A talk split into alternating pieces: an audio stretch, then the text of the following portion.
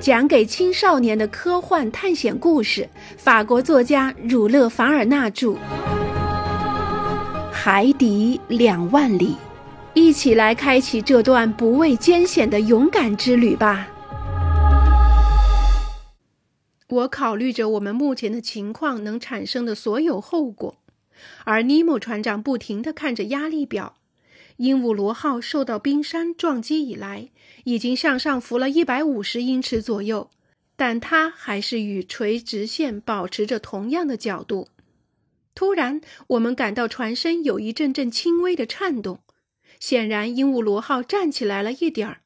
客厅里悬挂的物品很明显的移到了正常位置上，板壁慢慢的直立起来。这时，我们当中没有一个人讲话。我们心情激动地观察着，感觉着船站起来。十分钟后，我们脚下的地板又恢复了水平状态。我们终于站起来了！我喊道。“是的。”尼莫船长说着，朝客厅门口走去。“但我们会浮到水面上吗？”我问他。“当然。”他回答。因为储水池还没排空，会浮出海面的。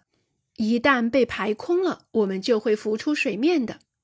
船长出去了一会儿，我就感觉到他下了命令，停止鹦鹉螺号上浮。的确，不久鹦鹉螺号就可能撞到上层大浮冰的下部，还是让它保持在水里好。我们侥幸脱险啦。于是公赛伊说：“是的。”我们可能会被这些冰块压扁的，那至少要被困住的。这样一来，由于缺少新鲜空气，那就不错。我们是侥幸脱险了。要是完蛋才好呢，尼德兰喃喃地说。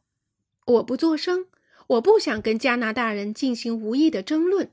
再说，这时嵌板打开了，外面的光线从没有遮挡的玻璃窗里透射出来。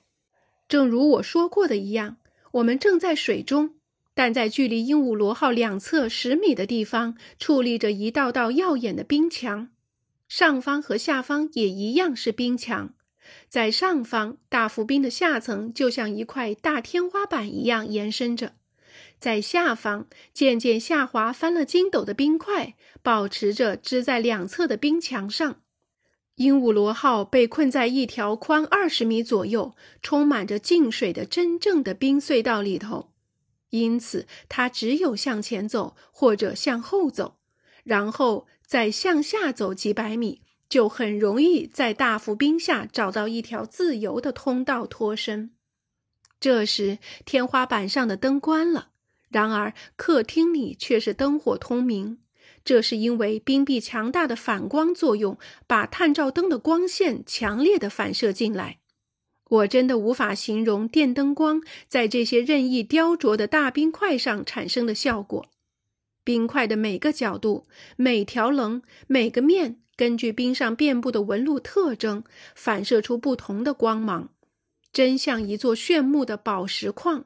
尤其像一座交织着蓝色光芒和翡翠绿色光芒的蓝宝石矿，在这些犹如眼睛不能正视其光芒的火红钻石般的耀眼质点中间，弥漫着一种无限柔和的乳白色色调。探照灯的能量百倍增加，就像一座透过一流的灯塔凸形镜片的灯一样。这多美啊！这多美啊！贡赛伊叫道。是的，我说，真是令人神迷的景象，不是吗，尼德？哎，见鬼！是的，尼德兰答道，美丽无比。我对不得不承认这一点感到恼火。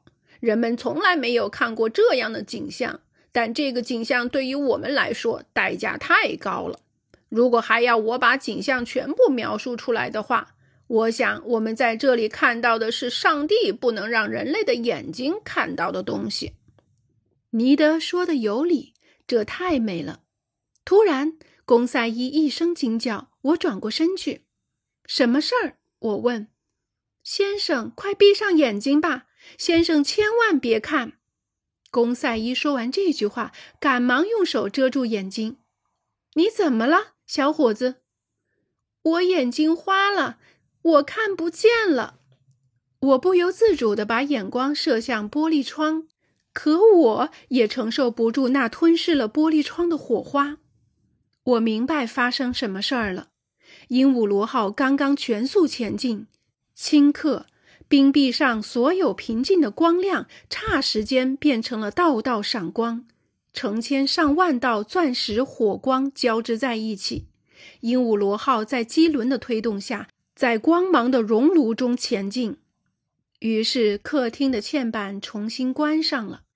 我们把手挡在眼睛上，当光线强烈的照耀在眼睛上时，我们的眼睛里便满是游离在视网膜前的高度集中的光线。我们的视觉的纷乱要平息下来，还需要一段时间。终于，我们可以把手放下来。我的天哪！我真不敢相信，公赛伊说。我呢，我现在还没相信呢。加拿大人应道：“当我们重返地面时，公赛伊补充说，已经饱览了这么多的自然奇观，我们对那贫乏的大陆和那些出自于人工的小活计，真不知道会怎么想呢。不，人类居住的世界已不值得我们注目了。”这样的话出自于一位生性冷淡的佛拉芒人之口，说明了我们的狂热到了何等高涨的程度。但加拿大人仍对此泼一盆冷水。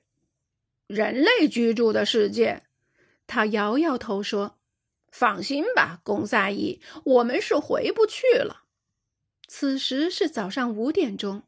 这时，在鹦鹉螺号的前部又发生了撞击。我知道他的冲脚刚刚又撞到了冰块上，这回应该是错误操作导致的吧？